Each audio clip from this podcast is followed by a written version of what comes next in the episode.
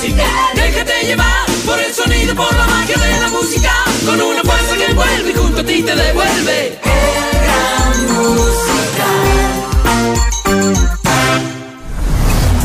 Temas muy interesantes. Cada mañana en el Gran Musical. Esta es la entrevista de Cristian del Alcázar Ponce. Hoy con... Muy bien, vamos con nuestra primera entrevista del día de hoy. Los temas de actualidad siempre en nuestro programa nos pueden ver en el canal de YouTube SFM Mundo Live. Hoy vamos a hablar de la reducción de impuestos anunciada por el gobierno nacional, por el presidente Guillermo Lazo. Nos acompaña en vivo en nuestros estudios Javier Bustos, analista tributario. Javier, gracias por estar con nosotros. ¿Cómo está? Buenos días, bienvenido. Gracias, Cristian. Buenos días y a todos quienes nos ven y escuchan, buen día. ¿De acuerdo o no con eh, lo anunciado este día lunes en cadena nacional por el presidente? Muchas son ofertas de campaña que parece que comienza a cumplir. Se bajan algunos impuestos, aunque subió otros. Así es, el presidente tenía una deuda pendiente con la propia oferta de campaña, eh, un hombre que cree mucho eh, a nivel del mercado y menor intervención estatal. Y entonces es bueno ver que se están cumpliendo, primero, que está cumpliendo una oferta de campaña y segundo, que eso represente en el corto plazo una disminución de impuestos para los ciudadanos, ¿no? Pero lo que decía, subió unos con la reforma tributaria y ahora baja, baja otros. Exactamente. ¿Qué, qué- qué ganamos como país? Eh, ganamos como país una, en este segundo tramo, lo que busca el presidente, eh, quitar esa percepción que nos han vendido siempre de que nunca es suficiente lo que recauda el Estado, 14 mil millones, 20 mil, nunca es suficiente y los servicios públicos no mejoran. Y esto trae un vuelco también en que yo creo que hay que dejar recursos en, las, en los empresarios y hay que dejar recursos en los consumidores y en los ciudadanos, que podemos hacer un mejor uso de esos recursos quedándoselos al Estado, donde hemos visto tantos problemas de mala administración, mal uso. Entonces, ¿por qué no dejar más recursos en las personas y en los empresarios? Claro, porque que- no se puede seguir ahorcando a las personas y a las empresas, que esa ha sido eh, pues la costumbre. Se necesita dinero, bueno, y acudimos a la gente, y peor después de toda esta crisis que hemos atravesado en estos casi tres años Hubo de una pandemia, ¿no? crisis de la pandemia, venimos a una etapa de reactivación, las cifras van indicando una mejoría en la recaudación, pero también la molestia es que en la mejoría en la recaudación va por aquellos sectores formales de la economía que facturan, que les retienen sus impuestos, mientras que existen un grupo de contribuyentes o de personas que se manejan al margen del sistema, que no facturan, que tienen activos en el exterior no declarados y una serie de tramas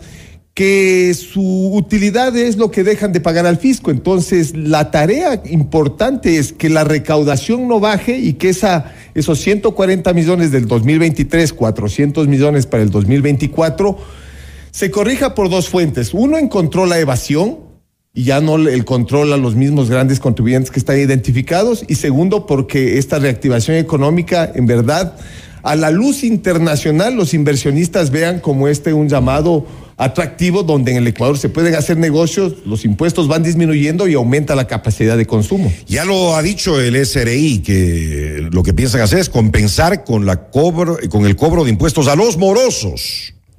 Sí, sí, sí, eh, por, por supuesto. Es decir, siempre que en las redes sociales, desde tiempo atrás, el SRI hemos mejorado la recaudación, se ha incrementado la recaudación, pero bueno, ¿y cuándo se cobra? Usted recauda cuando lo que sube el IVA y a todos los que estamos consumiendo el el IVA, los, cuando sube el ISD y importamos estos equipos tecnológicos, teléfonos, computadoras, es decir, siempre el ciudadano de pie asumía eso, pero cuando se cobra aquellos que no facturan, que sus ingresos no los declaran en su totalidad. Entonces. Que no son pocos, ¿ah? No, son pocos. No, no, no, no, no son pocos. Eh, ahora también hay una herramienta importante que es la facturación electrónica. Con eso se puede mejorar la recaudación también, ¿no? El control. Sí, sí. Y entonces, de la mano de eso, eh, el reto es, claro, a primera instancia parecería que va a bajar la recaudación, pero el reto para el director del SRI, para el gobierno, es que no baje y que efectivamente se inicien esos procesos que siempre se han alertado hasta finales del año anterior de ir por aquellos con activos en el exterior o con ingresos no justificados. Bueno, y lo ha dicho el director del SRI, Francisco Briones, que se pondrá a disposición de los deudores planes de pago. También eh, se ha mencionado que el impacto de estas medidas anunciadas eh, eh, por el presidente serán de alrededor de 425 millones para el 2004 el impacto, lo que deja de recibir el, eh, el gobierno. Así es. De otra parte también, no hay que dejar de lado que el SRI tiene una cartera por cobrar que no ha cobrado de alrededor de 3 mil millones de dólares. ¿Tres mil? Sí, sí, sí. Entonces, tampoco sirve decir que el SRI glose y emita títulos y luego no tiene la capacidad de cobrar. Entonces, es muy importante que pueda reforzar el área de gestión de cobranza para que aquellos impuestos que determine los cobren. Si no, de nada sirve también decir hemos intervenido empresas, contribuyentes con tanta deuda si lo sino luego el sistema no tiene la capacidad de cobrar a esos contribuyentes. Lo del ISD, se ha anunciado que hasta el mes eh, de diciembre se va a rebajar hasta el 2%. Ese impuesto en su momento había dicho el presidente eh, en campaña cuando era candidato que desaparecería por completo. Ahora va a ser progresivo, como ya lo está haciendo, ¿no? De que cada cierto tiempo, cada ciertos meses se va bajando. Hasta diciembre llegaría al 2%. Eso es bueno o malo realmente eh, para el país. Ayer lo consultábamos a nuestra audiencia y la gran mayoría decía que está de acuerdo. No, no, por supuesto que eh, eh, hay que entender que estamos dentro de una economía globalizada. Hay que entender también cómo nace este impuesto. Después de la dolarización, esta economía solo puede mantenerse en la medida que ingresen dólares a la economía, porque no tenemos la capacidad de, de imprimir dinero. Entonces, en esa circunstancia aparece el 0.5% del ISD. Y estos impuestos de control o impuestos regulatorios. Así comenzó 0.5. Así comenzó, sí, sí, sí, Bueno, sí, sí. Que era, que, que- que era bajo, digamos. Que era, que era bajo, como, un, como una forma en que la gente diga, vean, puedo llevar esto al exterior, eh, comprar un inmueble, poner en una póliza en, en Estados Unidos o donde fuere, y decían, no, mejor por la tasa me quedo acá en el país para evitar la salida de divisas. En el gobierno de Correa es que se, se- se lo subió al 5%. Se lo subió del, al 1 al 2 y definitivamente quedó en el 5. Y este- Exagerado, ¿no? Y además, eh, por, por todos los consumos que uno hace, incluso con la tarjeta de crédito fue. Porque el gobier- los gobiernos se dieron cuenta de que era una forma muy fácil de recaudar, un, if- un- un impuesto de difícil evasión, y tal es que el impuesto no funciona porque luego pasó casi a ser el segundo impuesto después de recaudación de renta y del IVA. Entonces, estos impuestos regulatorios, el ISD o el ICE, funcionan si su recaudación es mínima, porque están cumpliendo el objetivo. Ah, hay el impuesto, la gente no saca divisas. Pero en un mundo globalizado tendríamos que prescindir de un montón de bienes de capital o de servicios, porque así funciona el mundo interconectado. Y entonces, eh, eh, al aumentar la economía, aumentar las importaciones, se aumentó la recaudación y este impuesto de control pasó a ser un fácil impuesto recaudatorio que fue aumentando su tarifa y hoy se verá sustancialmente disminuido, ¿no? Del 5 bajará a finales de este año al 2% y a partir del 1 de enero del 2024 mantendrá esa tarifa. Y se, man- se man- se mantendrá en dos, o sea, no, no va a desaparecer ese impuesto. se va a No, no, a la final es un impuesto eh, eh, de control, un impuesto disuasivo también. De Pero la, pro- propuesta en campaña, si no estoy mal, si no estoy mal, era desaparecer por completo este impuesto. Eh, O solo, o solo bajarlo. Este, el, el marco legal le da para una reducción de tarifa. Yo diría ya para eliminar el impuesto. Tiene que el pasar por la presidente Asamblea. No puede prescindir como ahora prescindió de la Asamblea con una de las reformas importantes, más importantes que ha tenido el país, sin contar con la Asamblea Nacional.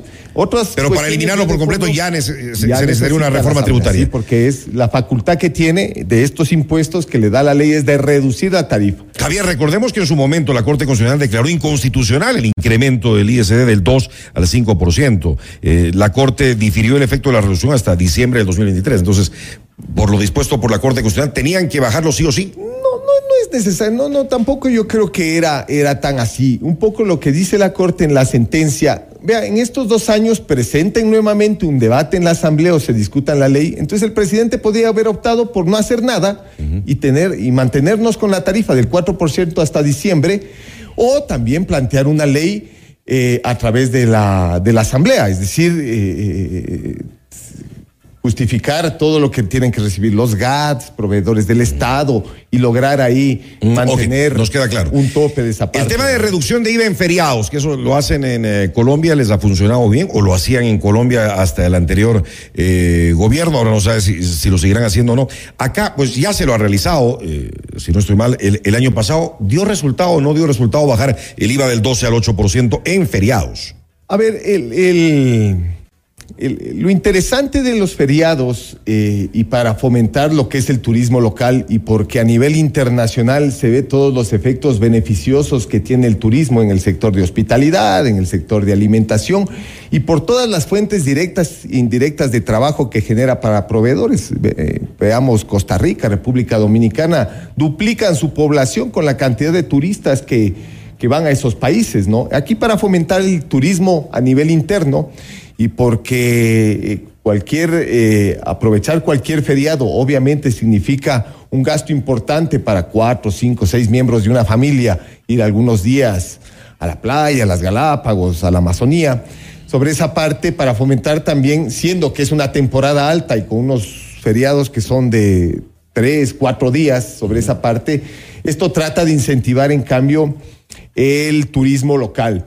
Eh, yo lo que creo es que también falta un compromiso por parte del sector turístico para que la gente perciba que efectivamente tiene una baja. Que se sienta, ¿no? Que Porque se sienta, sí, como que no porque, pasa nada. porque si voy y sigo pagando el mismo precio a ese hotel que voy o a ese lugar donde almorzamos con la familia o donde vamos a tomar los cafés y no se percibe una baja, entonces simplemente Y no se ha percibido, ¿no? No se ha percibido al menos, al, al menos en lo del año anterior. Sí, sí, o sea, se ha mantenido. Entonces también falta por parte del, del sector turismo el compromiso de que efectivamente sean más transparentes en sus precios y digan, hasta tal fecha cuesta tanto la habitación, cuesta tanto los, el desayuno, el almuerzo, la cena, los licores, y entonces aprovechar y, y- y que eso se vea o se perciba, porque lo contrario está en la ley, pero el- los consumidores, los usuarios no son tontos, si no ven un beneficio, no, no tendrán por qué. Así es. ¿Qué pasa con el ICE? Eh, ahí parece que ah,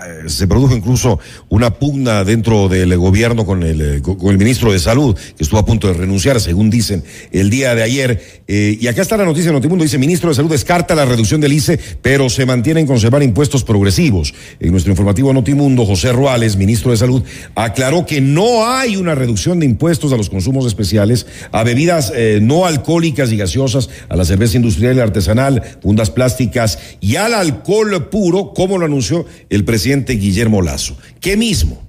A ver, lo que ocurre es que en el ICE, eh, tabacos, cigarrillos, bebidas con alto contenido de azúcar, eh, existe una tarifa base que se ajusta con los índices de inflación. Año a año, y como años- hubo inflación, tienen que subir. Exactamente, cuando no hay inflación no sube y cuando hay inflación sube. Entonces, Tuvimos una inflación eh, alta, comparado a la región, pues no tanto, pero Sí, una el- de las el- más altas el- en años El en índice país. de ¿no? inflación a noviembre que se tomó fue del 3.66. Entonces, el- lo que hace el SRI es actualizar esas tarifas mínimas de impuesto. No es incrementar, sino ajustar. ajustar a la inflación, pero naturalmente se ajusta a la inflación, eh, tal como advertían productores de estos productos, iba a trasladarse naturalmente el ICE también en el precio del consumo. Entonces, lo que hace el presidente es eliminar ese efecto de la inflación. No para no va no no no no deberíamos percibir una reducción de precio en cervezas, bebidas alcohólicas o cigarrillos, sino no un incremento Que del no precio haya un incremento. que ya se ha venido pagando. Parece que lo de los cigarrillos y el alcohol, sobre todo, es el, eh, eh, el tema que genera polémica. Sí, porque y, y en el alcohol, en los cigarrillos el tema es más preocupante porque con la carga impositiva que tienen, un problema mundial es El todo contrabando. el contrabando Claro. del cigarrillo asiático que entra Mucho más económico. mucho por Colombia, entra por frontera. Y entonces, un aumento de los impuestos, estos especiales que son sobre tasas al IVA que ya paga, que ya pagan el resto de productos, es que a mayores tasas también existe mayor incentivo al contrabando, que existía también en sus muchos años con el tema cuando habían tarifas altísimas en licores, whiskies, todo eso que entraban de contrabando, sobre esa parte ahora ya hay mecanismos de control, pero es por dos vías, para que no aumenten el precio, no como una reducción, porque eso sería incentivar esas prácticas que no entraría dentro de la política de salud, eh, y para también que no sea con impuestos altos más atractivo al tema de contrabando. El tema que, es más, hoy lo estamos preguntando a nuestro, a, a nuestro público, que es un tanto polémico, aunque aquí las armas obviamente no, no, no son de venta libre, pero reducir el ICE a las armas del 300 al eh, 30%, ¿le parece que está bien, mal? A ver, eh, yo en, esta parte pienso que este es un tema más bien eh, eh, eh, simbólico. ¿Por qué? Por dos Totalmente, temas. ¿no? Por la recaudación, la recaudación, el propio director ha dicho que es algo marginal, que sobre esto va a existir una proliferación de armas, todos los grupos delictivos o violentos eh, que obtienen o consiguen armas no lo hacen bajo un régimen de importación normal, sino que todo esto entra por el tema de contrabando, con impuestos altos o con impuestos mínimos, porque eh, la compra y venta de armas que pueda hacer yo, que puede hacer usted, es inaccesible porque existe una ley de regulación de armas en las que se requieren tener unos, unos permisos y unas calidades. Entonces, hay un control dentro de esa parte, ¿no? En todo caso, eh, se entendería que esto busca una mejora para los, los sistemas complementarios de seguridad privada, de edificios, de urbanizaciones para esas empresas de seguridad. Tampoco creo que va a haber una proliferación de esas armas de grueso calibre o, o de guerra también. Como usted dice, esto es simbólico. ¿no? exactamente, tampoco va a venir una, una afluencia de armas y tampoco en el tema de seguridad, con más armas se elimina todos los temas de violencia y delincuencia. Entonces es un tema básicamente marginal que entra ahí para la discusión, para la polémica, pero yo no veo una incidencia directa en algún punto. Eh, Javier, todo este tema impositivo, la reducción de impuestos y demás, eh, ¿está ya en vigencia?